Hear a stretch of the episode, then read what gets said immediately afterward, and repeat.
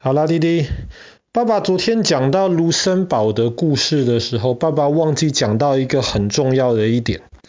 就是卢森堡这个国家很小，所以其实通常会到卢森堡参观的人不多。但是卢森堡有一点非常吸引像爸爸这样子的观光客，就是因为这个国家很有钱。所以在卢森堡里面，基本上你搭他们的大众运输系统，公车也好，火车也好，除非你要搭头等舱，不然全部都是免费的。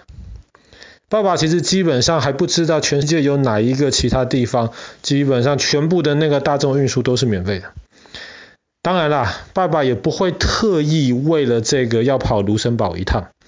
但是除了昨天讲到的卢森堡大学里面的那个高炉之外，如果我们去卢森堡参观的话，我们进到它的市中心，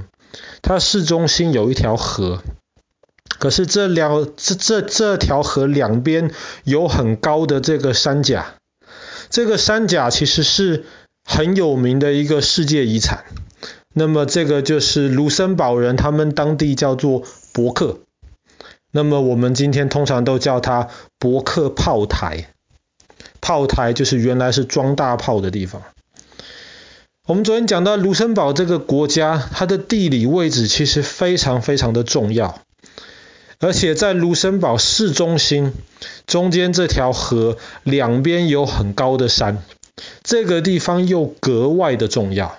因为两边有很高的山，所以变变得说，如果在那边修建一些防御设施的话，你可以很容易的控制。那个地区，其实大概在一千呃，大概在两千多年之前，罗马人那个时候，当他们进入了卢森堡，他们就在这个今天伯克炮台的这个山甲上面，他们就开始修建一些那种传统的用木板钉起来的这种防御措施。那个时候用木板钉的这些东西，其实就很够了。因为在那个时候冷兵器时代，大家打仗通常就是比方说用弓箭啊，用刀啊，所以它本身已经是在高山的山顶上了，也不是高山了，就是那个山甲下面是山谷，可是旁边是山壁那个顶上，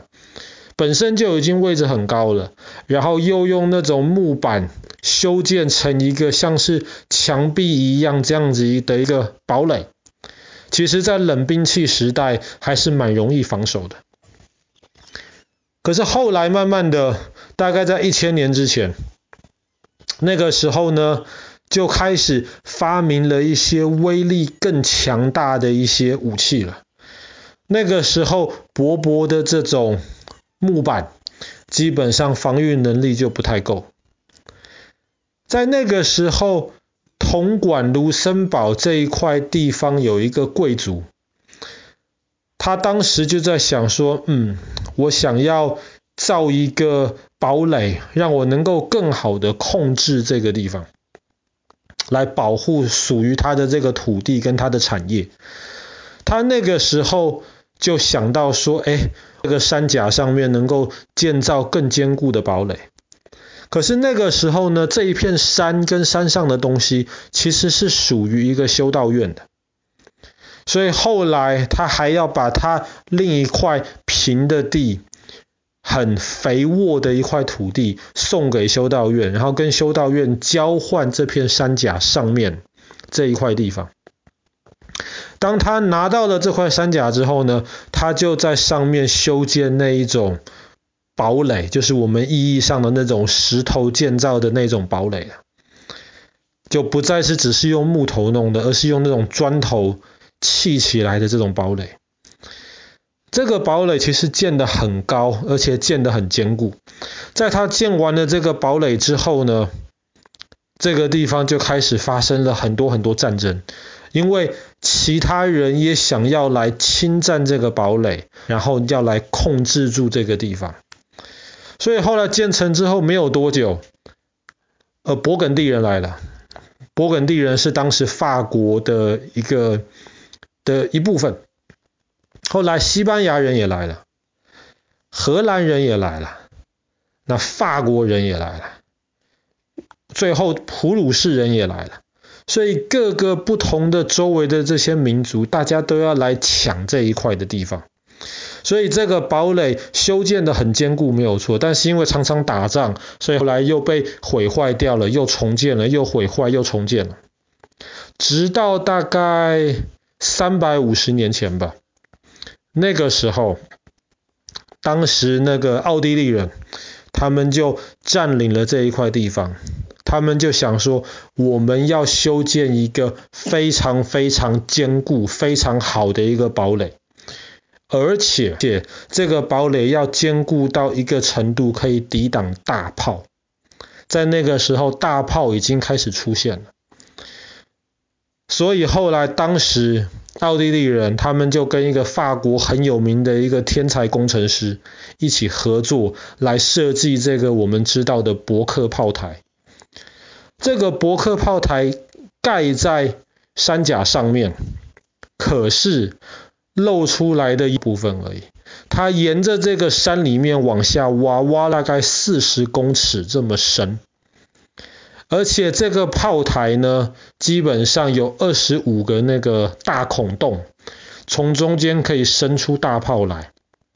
而且在这个不同区域的炮台中间，他们把山里面挖空，挖了很多隧道出来，所以在里面没有打仗。的一些士兵，他们可以轮流在里面休息，然后一个炮台跟一个炮台之间，他们也可以安全的经过这些山里面的这些隧道，彼此到处去支援。后来这个伯克炮台修建好没有多久，法国人那个时候拿破仑带领的他的士兵就打过来了，打过来，他们发现哇，这个伯克炮台修建的实在是太坚固了。他们当时拿破仑最厉害的大炮也没有办法伤害掉这个炮台，后来他们只能想办法把这个炮台围住，希望里面的人水喝完，没有水就糟糕了。可是因为这个炮台下面是一条河啊，河谷，所以他们后来沿着这个炮台里面往下挖，挖到四十七公尺这么深的时候，竟然挖出了水井，所以水也不是问题。拿破仑的部队在外面围，他们在里面守了七个月。七个月之后，奥地利政府投降了，所以炮台里面的这些守军才出来投降。可是，即便如此，那个炮台还是没有被攻打下来。当时的人就称说，这个可能是全欧洲除了直布罗陀之外最坚固的一个堡垒。所以，柏克炮台又被称为北方的直布罗陀。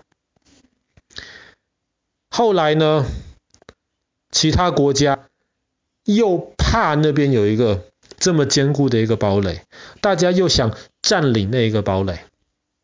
所以在大概一百五十年、两百年之前的时候，这些大国家就坐下来开一个会，就说不如这样子吧，我们每个人都想抢这个地方，但这个地方防守起来实在是太厉害了，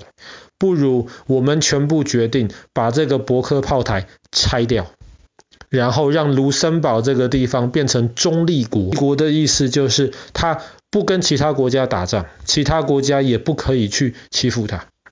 就变成一个中立国，把这个柏克炮台拆掉。大家达成了这个协议之后开始拆，可是这个炮台拆的拆，它盖的太坚固了，拆了十六年，直直拆了十六年才大概的拆完。但是，即便所谓这个大概拆完，今天如果我们到卢森堡去参观的话，这个博克炮台还有一大段其实是完整的留在里面。那么观光客可以买票进到这个炮台里面去，小朋友一定很喜欢，在那个隧道里面往上往下这样子钻来钻去。炮台里面的这些路其实很崎岖、很狭小，最窄的地方一次只能一个人通，而且暗暗的没有灯。